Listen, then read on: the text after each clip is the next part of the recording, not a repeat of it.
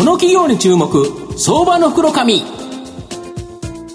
のコーナーは企業のデジタルトランスフォーメーションを支援する IT サービスのトップランナーパシフィックネットの提供を財産ネットの制作協力でお送りします。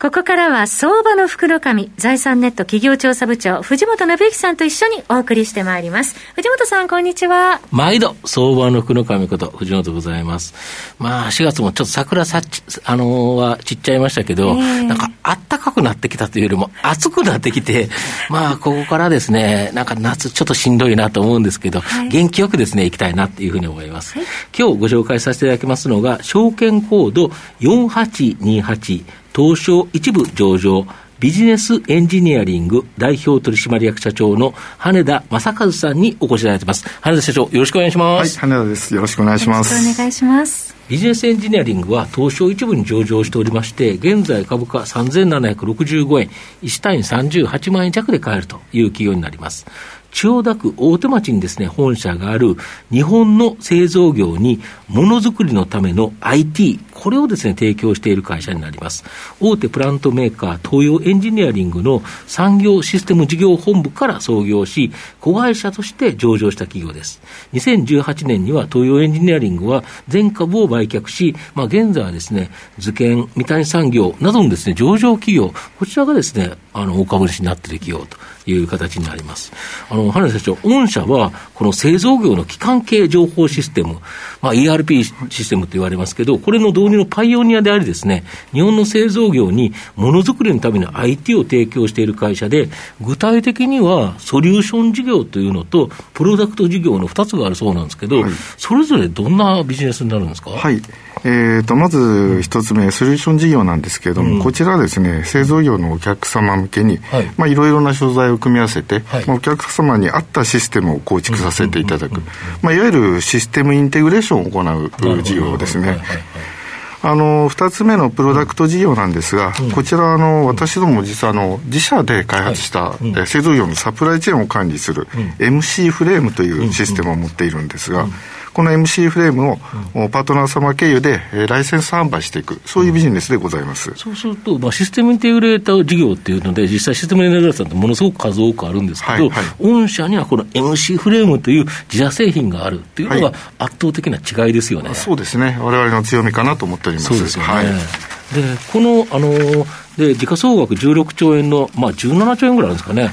あのドイツの大手ソフトウェア、えー、サップのです、ね、製品を取り扱うとともに、日本の製造業向けには、この自社開発したものづくりにあらゆる業務情報を管理する製業製造業のためのデジタルプラットフォーム MC フレーム、これって具体的にどんなものになるんですか？そうですね。あのやはりですね、日本の製造業さん、非常に、うん、なんていうんですかね、特に生産管理、うん、えー、こういったものに対するご要求は高いのですね。すね。はい。うん。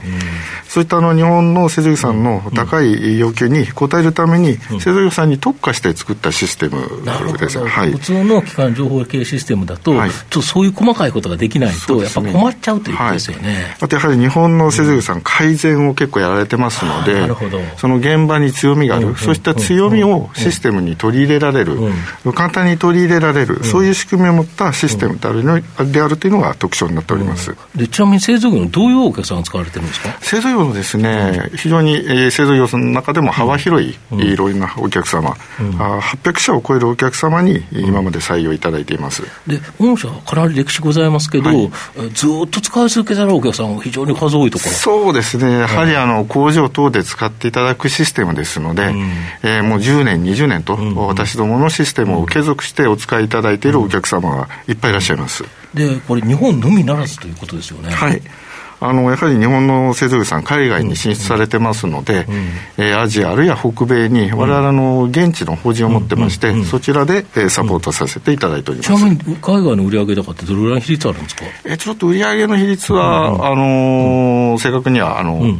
国をまたがるようなケースがあるので、えー、ただ大体2割ぐらいが、そうなんですか、海外そうするとグローバルにもここはあのそうですね、やってるとい。うことですね、はい、これも私どもの特徴だと思っています。なるほど。で新型やっぱコロナショックで、まあ、大きな企業、まあ、個人の生活にも、今、マスクしながら喋ってるっていうですね、そ、ね、まあ、そんな状態ですから、影響を受けてるんですけど、御社は、まあ、逆に言えば、ちょっと追い風になってですね、2月のこの、えっと、4日にはですね、2021年3月期の定石を、および配当予想を情報修正されてると、はい、非常に好調なんですけど、これ、なんでこんなに情報修正できたんですか？そうですね、あのーうん、リーマンのショックの時はですね、うん、非常にこういった IT の案件っていうのは、うん。あのプロジェクトが止まったんですけれども、今回、このコロナの状況なんですけれども、うん。うん、まあ、やはりプロジェクトが継続して、むしろお客様の IT、デジタルに対する投資意欲は、あ強まっている、加速しているという印象を持っています。やっぱりデジタルトランスフォーメーションという形で、まあ、ここをやらないと、企業、生き残れないぞということですが、ね。はい、コロナなんかに負けてられないよという、はい、ところですよね、はい、あの私、4月あの、うん、昨年の4月に就任した、いろいろお客様も回らせていただいたんですけれども、うん。うんやはりコロナになったからむしろデジタル化しといてよかった、重要性を再認識されたというお客様は非常に多かったです、ね、これやってなかったら、やはりなかなか難しかったというところですよね。はい。はい、で